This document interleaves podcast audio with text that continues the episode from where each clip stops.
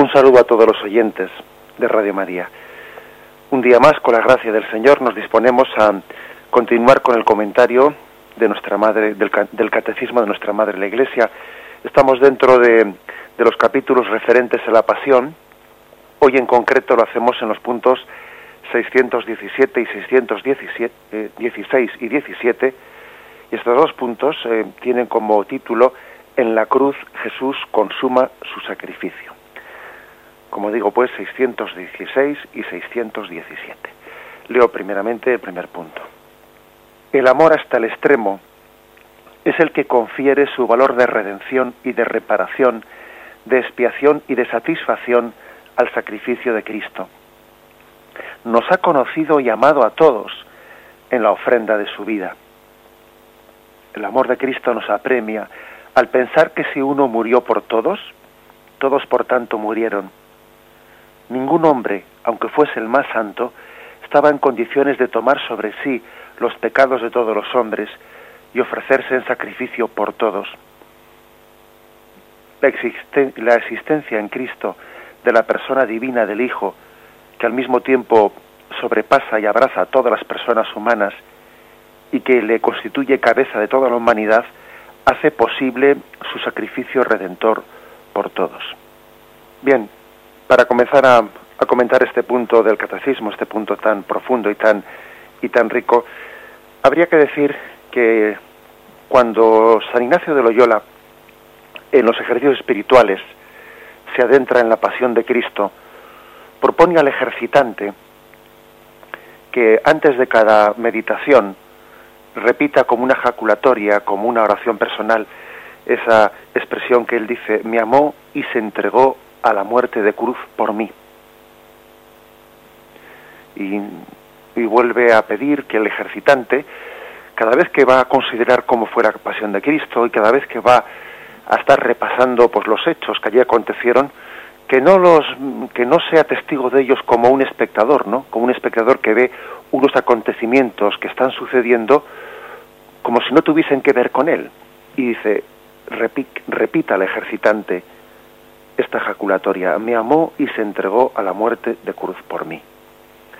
Ese por mí tiene mucha fuerza, tiene mucha fuerza el caer en cuenta de que es por mí. Nos cuesta entender eso del por mí, porque tenemos una contradicción, que por una parte somos muy individualistas en nuestra cultura, muy individualistas. Mm, cada uno es responsable de lo suyo y lo, y yo bastante tengo con lo mío como para meterme en líos ajenos, ¿no? Eso parece que forma parte de eh, esa especie de universo individualista o cosmovisión individualista que tenemos. Pero es curioso que por una parte somos muy individualistas y nos cuesta entender muchas cosas, el que formemos todos un cuerpo místico, el que tengamos también pues un destino común en Adán y Eva y muchas cosas Mm, que suponen la comunión de los hombres, la comunión de los santos, el cuerpo místico, esas cosas nos cuesta entenderlas desde pues una especie de horizonte individualista en el que vivimos. Pero curiosamente, curiosamente, por otra parte, pues mm, nos refugiamos, eh, pues nos refugiamos fácilmente en lo contrario, en lo contrario, pues en el, en el colectivismo, para difuminar nuestra responsabilidad, ¿no? Como diciendo, bueno, bueno, Jesús se entregó por todos. Si se entregó por todos, bueno, pues eh, no, lo hizo únicamente por mí, ¿no? También es por los demás. O sea, a veces cuando queremos somos individualistas y luego, curiosamente, nos refugiamos un poco en el paraguas del colectivismo, como lo hizo por todos. No, Jesús, es que esto es lo curioso. Lo que el catecismo subraya es que se entregó por todos y por cada uno de nosotros. Luego aquí no vale eh, refugiarse bajo el paraguas del, del colectivismo, ¿no? Porque parece que lo que, lo que está, está hecho por todos, bueno, como que ya no es por mí solo. Es como cuando un profesor habla a, a una clase y hay 25 alumnos sentados en los pupitres, ¿no? Y claro, pues no es lo mismo que se distraiga un alumno, como hay otros 24 que están atendiendo, pues, pues tampoco pasa nada, ¿no? Sería más grave que el profesor le llame a su alumno a él solo a su habitación personal para dar una clase particular y que solo ese alumno delante del profesor se distraiga y mire por la ventana y diga, oye, que te estoy hablando a ti. Claro, entonces esa distracción parece más grave, ¿no? Claro, estando en la clase ante 25, que se distraiga uno y otros 24, ¿no? Eso nos pasa un poco a nosotros. Que cuando hablamos de que Cristo entregó su vida por todos, bueno, como es por todos, vamos, aunque yo esté un poco distraído tampoco pasa nada, ¿no? Eso tenemos que purificarlo para entender qué significa la pasión de Jesucristo. Cuando decimos, me cuando San Ignacio dice, ¿no? Me amó y se entregó a la muerte de cruz por mí, tenemos que entenderlo como si Jesús lo hubiese hecho únicamente por mí. Es que así es, así de cierto es. No es una suposición, es una verdad. Cristo ha entregado su vida y Él tiene la capacidad de entregarla por todos, pero también por cada uno. Y Jesús hubiese hecho lo que hizo siendo yo el único destinatario de esa redención. Lo hizo solo por mí, como si solamente existiese yo. Porque Cristo, el Verbo de Dios, tiene esa capacidad de entregar su vida solo por uno, por todos y por cada uno. Permitidme un ejemplo igual para, para iluminar esto. Un ejemplo. Sabéis que en la Iglesia Católica pues eh, suele aplicar aplicar la, misa, el valor de la Santa Misa, pues eh, por, determinadas intenciones, especialmente de, difuntos, ¿no? A veces las misas son plurintencionales, tienen varias intenciones. A veces las misas, sin embargo, mm, generalmente suelen ser de por una por una intención. Bien, pues cuando una misa es plurintencional, es decir, que es ofrecida por más de un difunto, hay que, hay que decir una cosa, que es que aunque sea ofrecida por un solo difunto, la Iglesia siempre pide por todos los difuntos de una manera genérica, por esa persona y por todos los difuntos. Pero bien, supongamos que la misa es de las que sean, son llamadas plurintencionales, que la Iglesia también permite que haya misas plurintencionales. El hecho de que esa misa sea ofrecida por varios difuntos, por varios difuntos, no quita que Cristo tenga la capacidad de ofrecerse plenamente por uno solo. Recuerdo un, recuerdo un caso en el que pues una, una buena mujer se acercó a la sacristía preguntando, mm, como la misa que se iba a celebrar era plurintencional, a ver si había eh, en ese día otra, otra intención o únicamente ella podría ofrecer la misa por su difunto marido, ¿no? Exclusivamente por él. Y yo le dije, no, pues no, hoy como es plurintencional la misa, hay alguna otra intención más. Y recuerdo haberle dicho lo siguiente, tenga usted en cuenta de todas maneras que usted quizás, que nosotros, eh, todos nosotros, a veces mm, proyectamos en Dios, proyectamos en Dios un poco nuestro esquema. Entonces, por ejemplo, una madre, una madre tiene la conciencia de que si tiene que ayudar a varios hijos, entonces tiene que dividirse y al dividirse se limita a uno u otro. Si se entrega más a un hijo, el hijo pequeño le entra celos porque se está volcando mucho en este y, y lógicamente está abandonando al otro.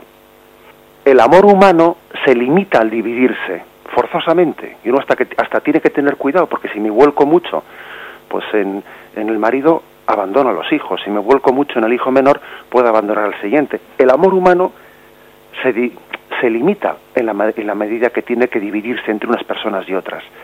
Pero recuerdo que le dije a aquella señora, tenga usted en cuenta que con Dios no es así. Dios no se limita al dividirse.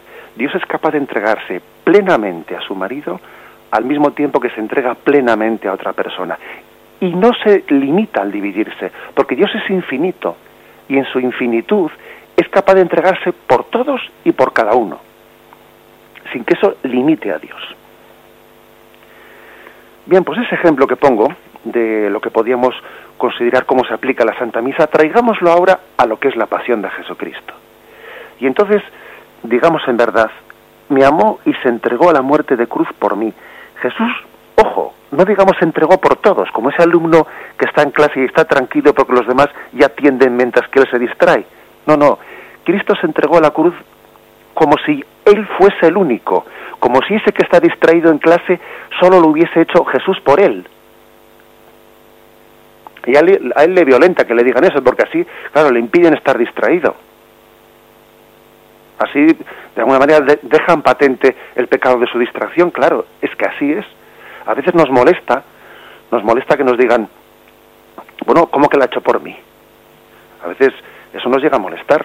Cuando a una persona, cuando a una persona dice con mucha, con mucha tranquilidad, ¿no? Como soy hoy en día, bueno, yo ni mato ni robo, yo, yo no he hecho mal, a nadie, yo soy una persona buena, soy una persona honesta, ¿no? Que se oye eso mucho, esa frase famosa, yo ni mato ni robo, ¿no? Claro, cuando uno oye eso, pues creo que la respuesta, la respuesta es bastante clara. Bueno, entonces Jesús, entonces Jesús no necesitaba por ti, ¿no? De entregar su vida en la cruz, por ti no lo hizo, ¿no? Tú no tenías necesidad de redención.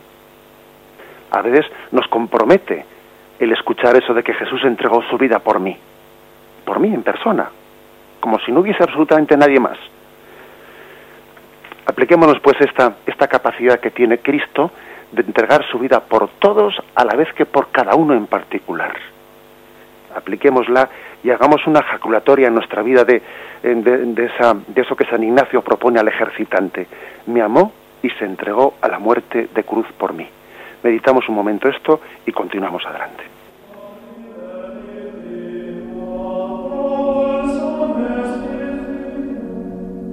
Bien,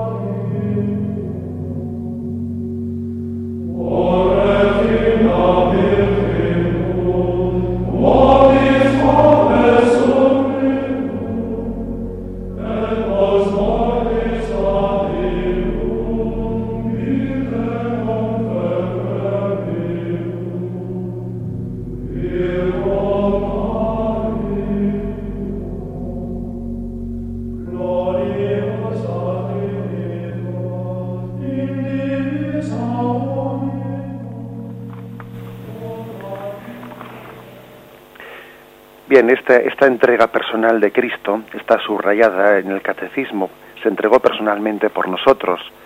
Por ejemplo, en Gálatas 2.20, ahí se dice, vivo del amor de, de, Cristo que se entregó, que me amó y se entregó a sí mismo por mí. Ahí eh, hay un subrayar ¿eh? en Gálatas 2.20 como Cristo entregó, me amó y se entregó a sí mismo por mí, con esa entrega personal. El catecismo matiza una cosa que, que tiene mucha mayor carga de profundidad a la que podemos imaginar.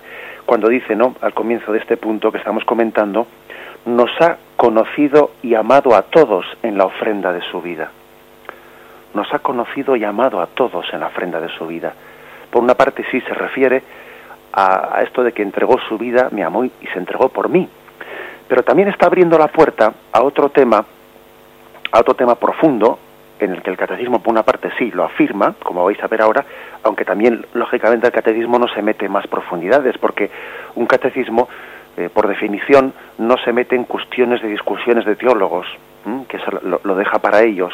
El catecismo se limita a afirmar lo sustancial de nuestra fe, eso que debe ser creído por todos, sin entrar en discusiones de, de escuelas teológicas. Bien dicho esto, aunque solo sea un poco para, para que mm, veamos un poco las cosas, la carga tan profunda que se esconde detrás de esta expresión, fijaros, nos ha conocido y amado a todos en la ofrenda de su vida. ¿Qué significa nos ha conocido a todos en la ofrenda de su vida? Hay algo muy importante y es eh, una, una cuestión de fondo que es de qué manera Jesús nos conoció en la entrega de su vida.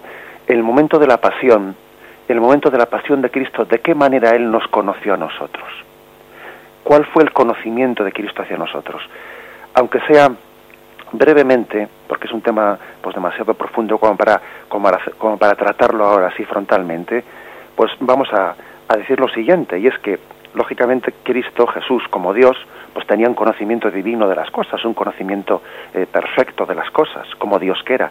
Pero como hombre que era, como hombre, Jesús estaba sometido lógicamente también a, pues, a la limitación que, mm, que la naturaleza humana tiene del conocimiento.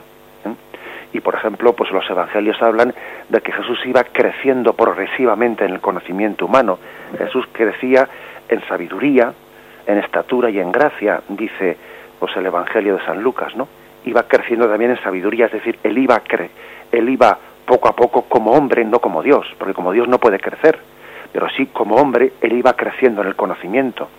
Cuando Jesús iba a la escuela de Nazaret, pues él no, no iba ya haciendo una trampa, como si él ya se lo sabiese todo, se lo supiese todo, y entonces allí hacía como que, como que aprendía, pero en realidad ya lo sabía antes. No, eso no es así. Él como hombre estaba también sujeto a la ley del, del crecimiento en el conocimiento de las cosas. Ahora bien, también en la Sagrada Escritura se da a entender que aparte de que, de que Jesús tenía pues esa ley del, mm, humana de ir creciendo poco a poco en el aprendizaje humano, también Dios le, le quiso dar el don de tener un conocimiento revelado, un conocimiento infuso, podríamos decir, ¿no? Un conocimiento infuso de todas aquellas cosas que eran necesarias para que él viviese la, su vocación redentora. Y así, por ejemplo, Jesús conoce la vida de la samaritana cuando le dice, sí, has tenido cinco maridos, ¿no? Y el que vive, con el que vives ahora no, no, no, no es tu marido. Es decir, Jesús ciertamente recibe una luz especial de Dios Padre que supera eh, la ley del, del conocimiento humano, una luz especial de Dios Padre para que pueda ejercer esa misión de, redentor. Por ejemplo, Jesús conoce que es Judas quien le va a entregar, tiene esa iluminación especial que también le hace sufrir, por cierto, porque es uno de los suyos, de sus íntimos, el que le va a entregar. Jesús predice la pasión. Es decir, que como hombre no únicamente tiene un conocimiento a través de, bueno, pues de ese esfuerzo, mm, para aprender que tenemos todos, sino que también el padre eh, pues le mm, quiere que el hijo tenga como hombre también un conocimiento infuso, por lo menos de ciertas cosas que son importantes para, para la redención, para que su entrega redentora sea plena. Jesús conoce el pecado del hombre, Jesús conoce el interior de los corazones. Bien, pues fijaros, cuando, cuando el catecismo dice nos ha conocido y amado a todos en la ofrenda de su vida, también aquí se abre una puerta un poco, se abre una puerta para darnos a entender de que Jesús nos conoció en la pasión. El momento de su entrega redentora, tenemos pleno derecho también a, creer y a pensar, ¿no? Que Jesús como hombre, también como hombre, me conocía, estaba pensando en mí cuando se entregó a la cruz no se entregó a la cruz y me entrego por todo, sin saber quiénes van a ser. No creo que mm, los cristianos, los católicos, tenemos, digamos, pues derecho a interpretar ¿eh? correctamente desde esta expresión mm, pues del catecismo de la Iglesia Católica que mm, Cristo cuando se entregó nos conocía personalmente. Fijaros que a veces cuando alguien va por ahí a hacer un viaje y nos manda una postal, ¿no? en la postal igual a veces pone he estado en tal lugar y me he acordado de ti y nos hace mucha ilusión que esa persona pues en aquel lugar determinado pues se haya acordado de nosotros y haya pensado en nosotros pues bien tenemos que pensar que también Jesús para que para que la entrega redentora que él estaba haciendo en la cruz pues tuviese su, mm, su plena su plena expresión de amor y el amor no es genérico el amor es particular es personal el Padre también le dio a Jesús, le dio a Jesús esa capacidad, esa, ese conocimiento de esa visión beatífica en la que Jesús nos conocía, incluso como hombre, a cada uno de nosotros personalmente. Y Jesús, en su entrega redentora en la cruz, dijo al Padre, Jesús, te entrego mi vida por Juan, te entrego mi, vida por Antonio, por José Ignacio, por Juan Mari, nos conocía personalmente cuando, cuando se entregó al Padre. Por eso cuando decimos lo hizo por todos y por mí, lo podemos decir con, con propiedad. Jesús no entrega su vida de una manera genérica, no, el amor es personal. Y de la misma manera que en el Evangelio, ¿no? Vemos como, como Jesús tiene, eh, pues por esa especie de que los teólogos dicen, ¿no? Mm, conocimiento o visión beatífica, tiene un conocimiento del interior de los corazones, de la samaritana, de Judas y de tantas personas, pues tenemos pleno derecho también a entender y a interpretar esta frase del Evangelio, mejor dicho, del Catecismo, nos ha conocido y llamado a todos en la ofrenda de su vida, que Jesús tenía un conocimiento personal de cada uno de nosotros, y no solo como Dios, también como hombre.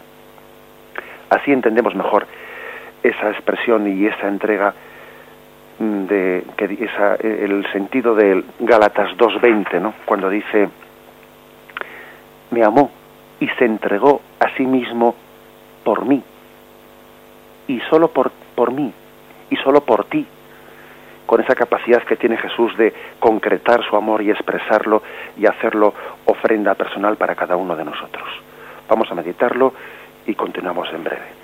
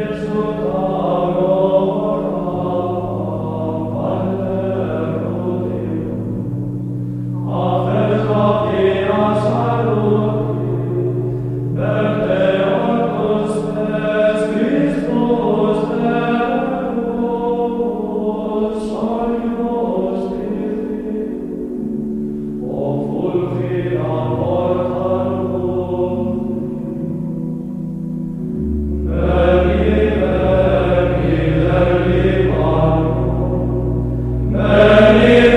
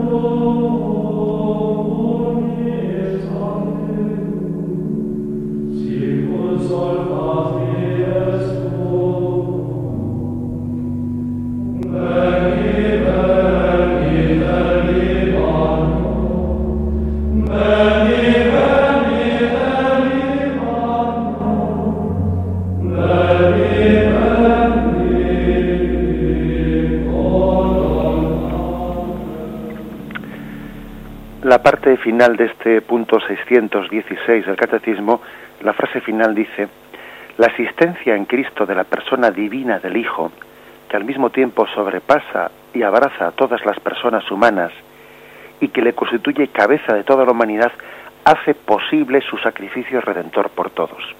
También esta expresión tan breve y tan condensada esconde detrás de ella pues también algo de, de gran profundidad la pregunta es, ¿qué es lo que hace posible? ¿Qué es lo que hace posible esa capacidad de redención que tiene Cristo por todos?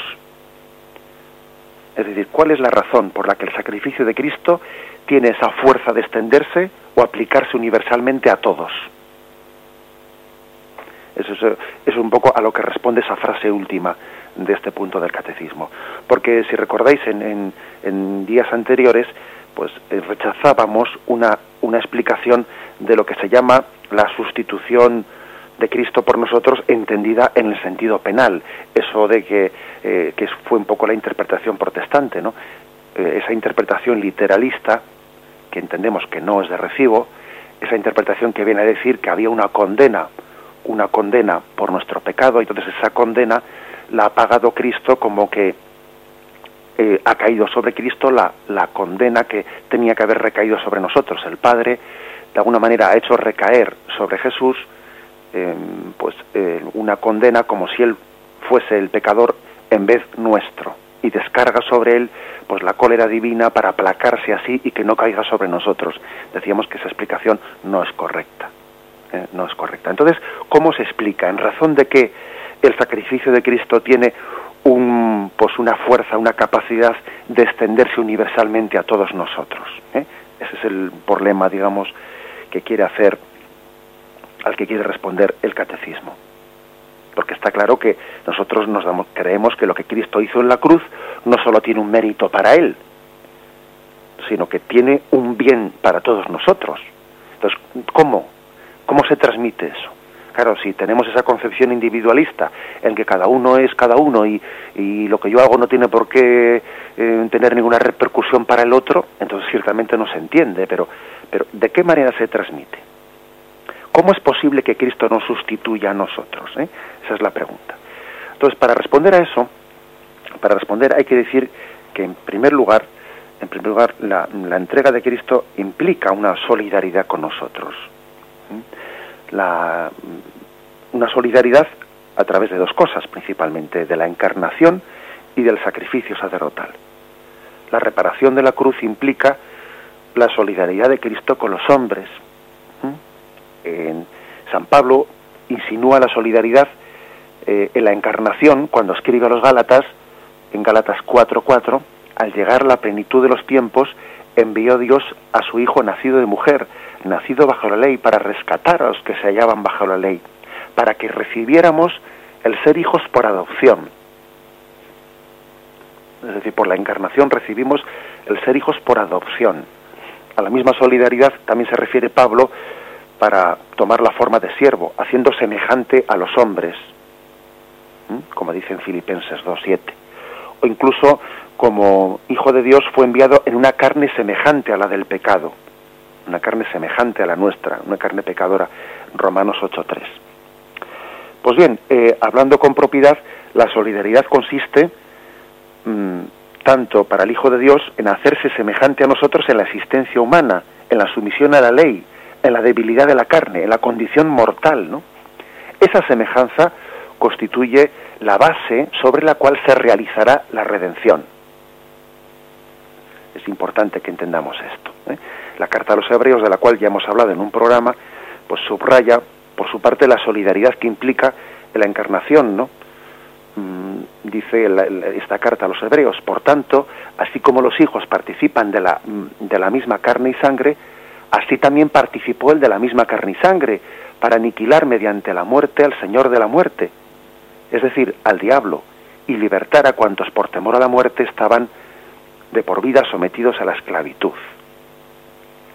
Es decir, la solidaridad tiene un doble aspecto. Por una parte, la encarnación ha sido un acto por el que Cristo se ha solidarizado con todos nosotros. Pero por otra parte, esa solidaridad ha hecho posible que el sacrificio redentor que, es, un cumplimiento de la misión sacerdotal de Cristo, interceda por todos nosotros. Ahora bien, esto si es importante, es como la base, la base para entender de cómo el, sacrificio de Cristo es capaz de entender su beneficio, extender su beneficio a todos nosotros, hay que dar más pasos, porque nosotros no solo creemos que el sacrificio de Cristo sea una solidaridad con nosotros, es más, no solo se solidarizó, sino que nos sustituyó, porque la escritura no dice que Cristo padeció y murió con nosotros, sino que padeció y murió por nosotros, que es más que lo anterior. ¿eh? Porque solidaridad es hacer algo con el otro, pero hacer algo por el otro, no solo con el otro, eso ya es más que solidaridad, eso ya es un amor de sustitución, nos sustituyó. Cristo se hace solidario con nosotros de tal modo que hace recaer sobre él mismo el peso de nuestras culpas. Y esto hay que explicarlo de alguna forma. ¿eh? Eh, ya también tuvimos ocasión de hacer referencia como el cántico del siervo de Yahvé de Isaías, pues hablaba de esta sustitución. Eran nuestras dolencias las que él llevaba y nuestros dolores los que él soportaba. Él soportó el castigo que nos trae la paz. Uno murió por todos. Pues bien, el catecismo da una explicación a esto. Da una explicación a esto que es la siguiente. Dice, la existencia en Cristo de la persona divina del Hijo, que al mismo tiempo sobrepasa y abraza a todas las personas, y que le constituye cabeza, hace posible su sacrificio redentor por todos nosotros. ¿Cuál es, por lo tanto, digamos, la, la, explicación a la que se agarra el catecismo? Bueno, pues, fijaros, lo que, la explicación a la que el catecismo se agarra es la siguiente.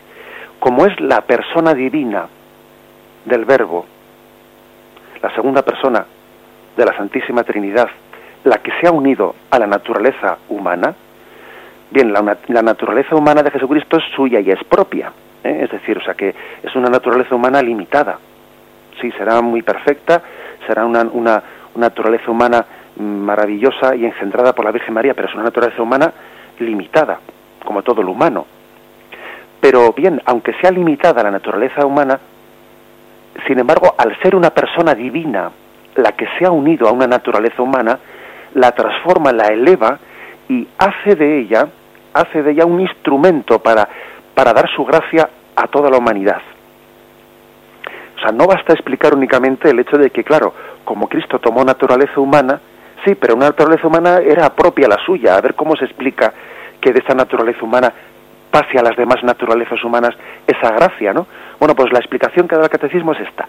Como es la persona divina la que se ha unido a esa naturaleza humana, en lo que se llama eh, la unión hipostática, y perdonad que utiliza una palabra así complicada, como es la persona divina la que se ha unido a esa naturaleza humana, la ha elevado, la ha elevado y la ha convertido en instrumento, en medio de gracia para el resto de la humanidad.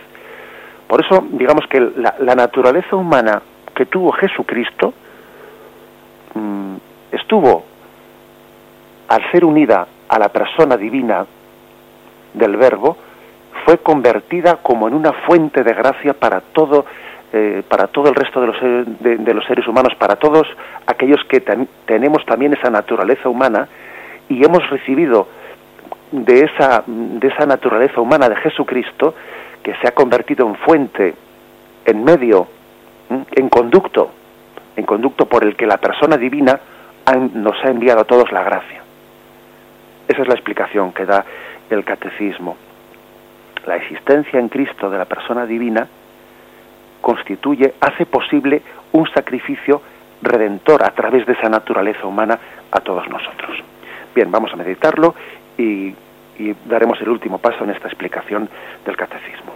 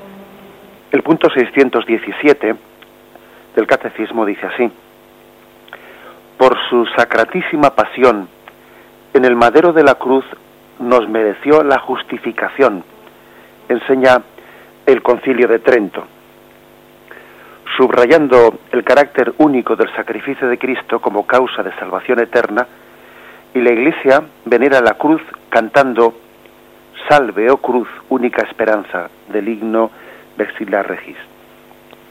Bien, el, catecismo hace aquí mención a, dos cosas, a este himno litúrgico y también a uno de los puntos del decreto del concilio de Trento.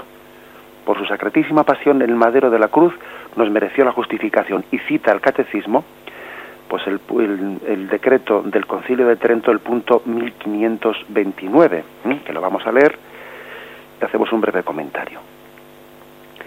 He aquí las causas de esta justificación. La causa final, la gloria de Dios y de Cristo, ciertamente, y la vida eterna. La causa eficiente, Dios misericordioso que purifica y santifica gratuitamente. La causa meritoria es su unigénito amadísimo, nuestro Señor Jesucristo. La causa instrumental es el sacramento del bautismo de la fe. La causa formal es la justicia y santidad de Dios. Vamos a ver, este, este punto del, mm, del concilio de Trento, este de que dentro del decreto de la justificación, mm, para explicar lo que ha sido la, eh, muerte mm, redentora de Cristo sobre nosotros, parece que desmenuza un poco en lo que en lo que en, este momento, hoy en día, mm, desgraciadamente, yo creo, ¿no? que en nuestro lenguaje, que en la filosofía se ha olvidado mucho esta distinción que hacían los clásicos, la, la teología o la filosofía tomista, de, las, de los distintos tipos de causas. Entonces se distinguía entre causa final, causa eficiente, causa meritoria, causa instrumental, causa formal. Bien, pues dentro de aquella distinción de las distintas causas, eh, este punto del, decreto del Concilio de Trento distingue de la siguiente forma. La causa final de lo que hizo Cristo en la, en la cruz, o sea, la causa final, en última instancia, lo que se perseguía era la gloria de Dios y la vida eterna de los hombres. Primera afirmación del Concilio de Trento. Es la causa final, el para qué, para entendernos, el que se persigue. La gloria de Dios, todo se ha hecho para mayor gloria de Dios. ¿Cuál es la gloria de Dios? Pues el bien del hombre, la vida eterna del hombre. Bien, esa es causa final. Luego habla de causa eficiente. La causa eficiente es de alguna manera decir, y desde el punto de vista eficiente, ¿qué es lo que ha obrado ahí? ¿Qué es lo que ha obrado? ¿Qué es lo que ha sido la gente? El agente que ha hecho eso.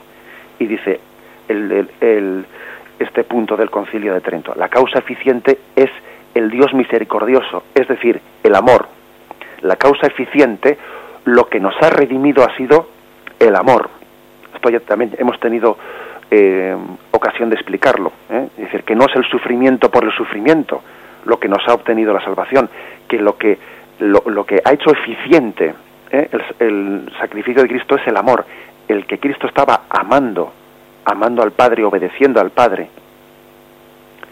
Bien, tercero dice el catecismo, mejor dicho el concilio de Trento, la causa meritoria, la causa meritoria de la redención es Cristo, quien entregando su vida ha hecho una satisfacción al Padre por nuestro pecado. Es la causa meritoria. Cristo ha merecido ante el Padre por nosotros.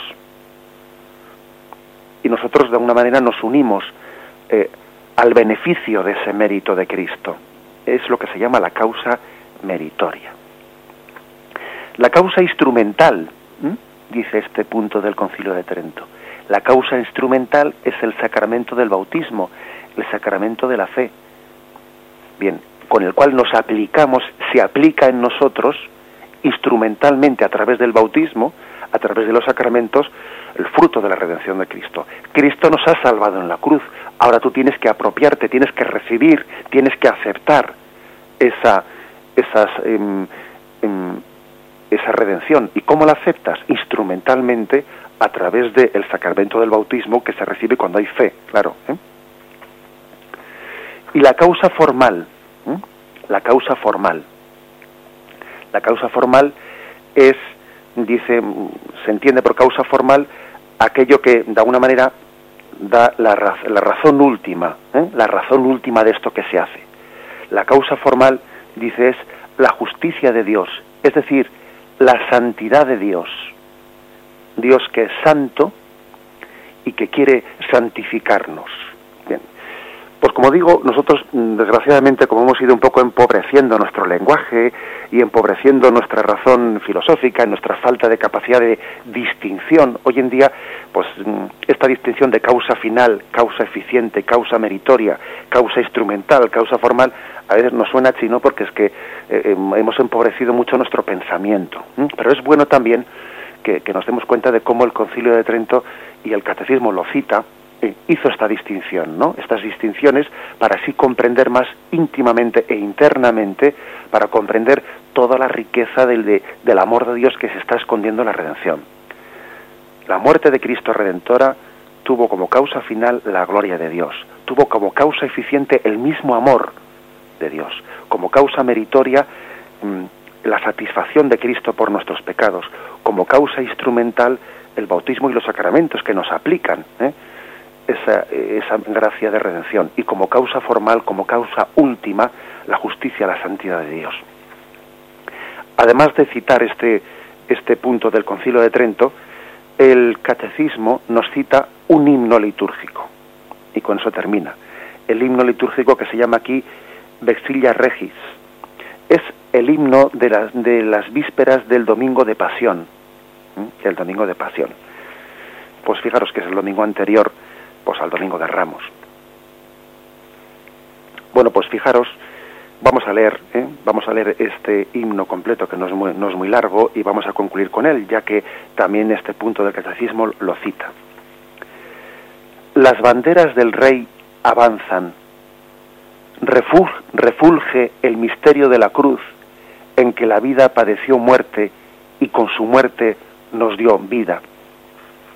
Del costado herido por el hierro cruel de la lanza, para lavar nuestras manchas, manó agua y sangre.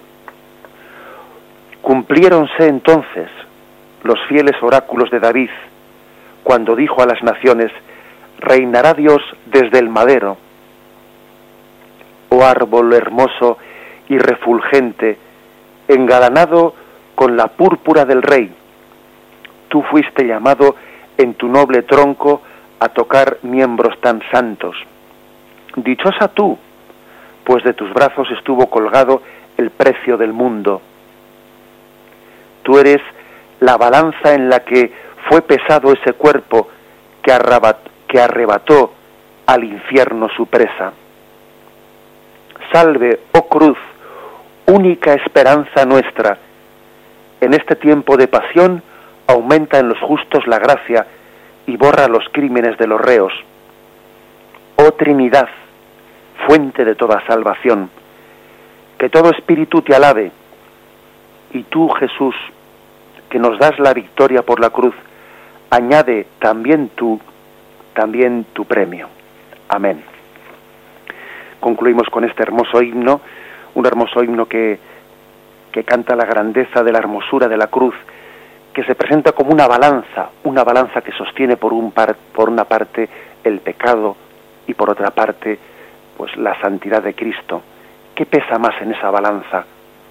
Afortunadamente esa balanza se inclina por la entrega redentora de Cristo que pesa más que los pecados del mundo. La cruz es una balanza. Gloria a Dios, bendito sea Dios, que en esa balanza pesó más el amor de Cristo redentor nuestro propio pecado. Concluimos de esta forma la explicación de estos dos puntos del catecismo.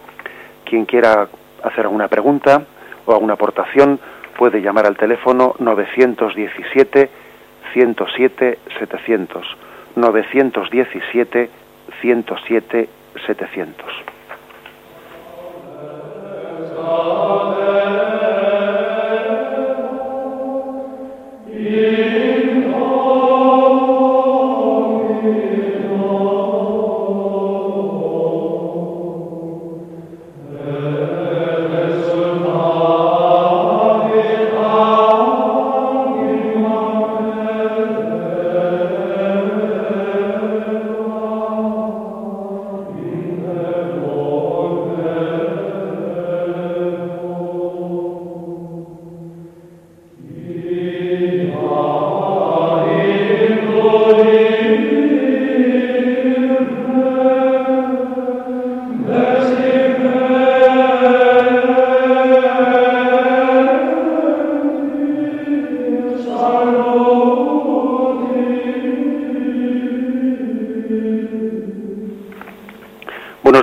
Hablamos? Hola, buenos días. ¿Soy yo? buenos días, sí. Adelante. Soy Inocencio, me llamo, ya, llamo de la Rotava de Tenerife.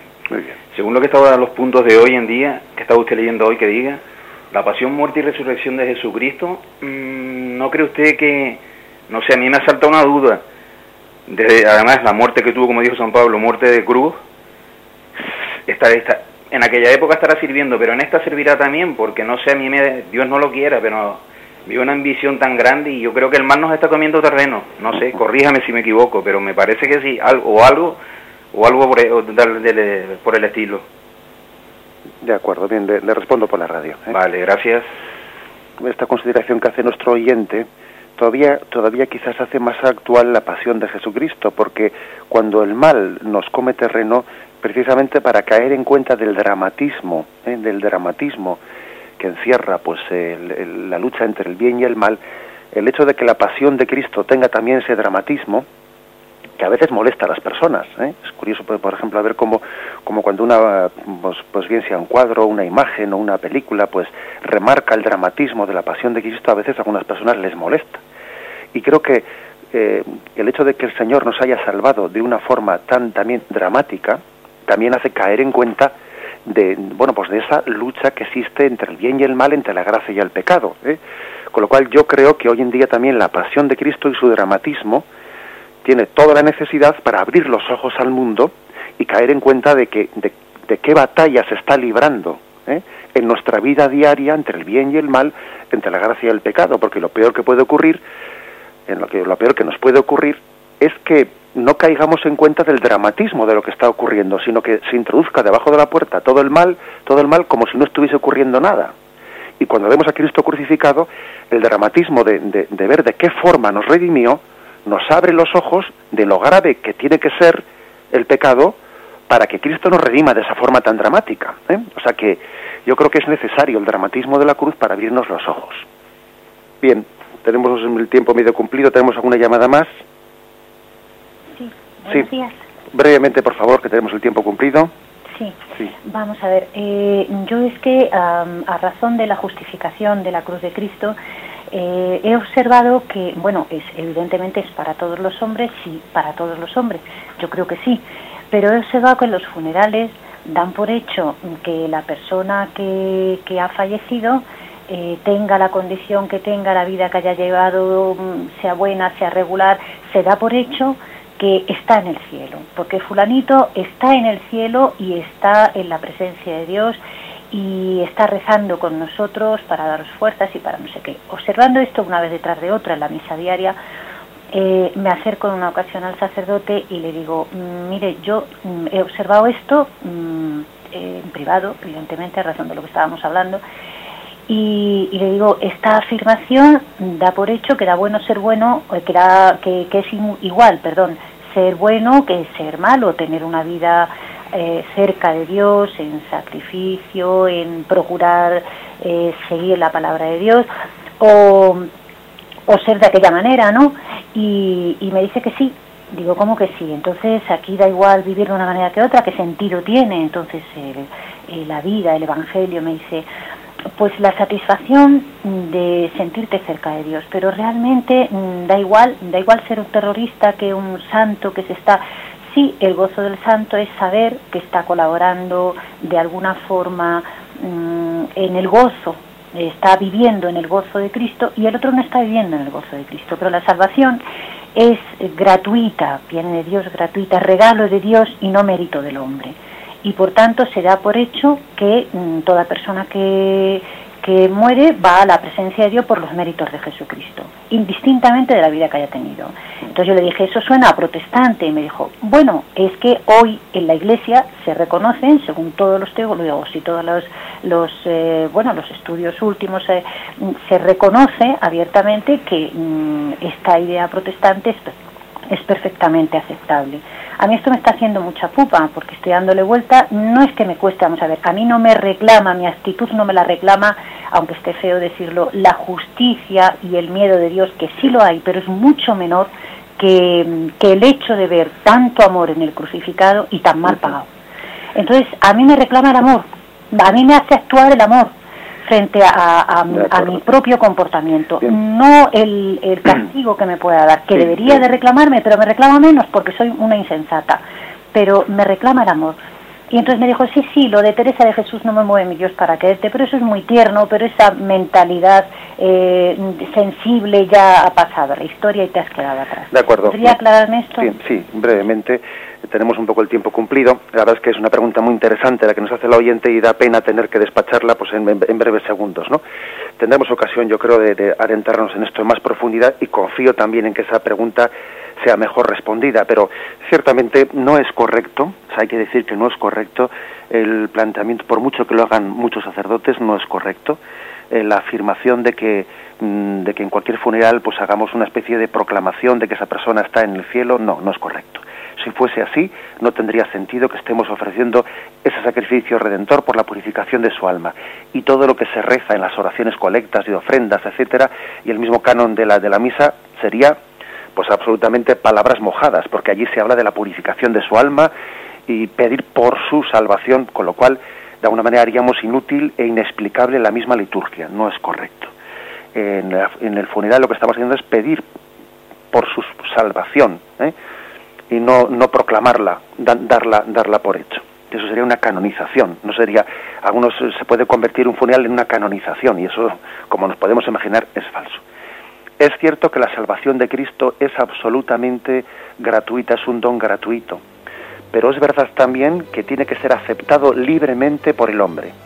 El hombre tiene que aceptar libremente el don gratuito de Dios, y Dios quiere de nuestra libertad y nuestra cooperación para aceptar el don gratuito de Dios.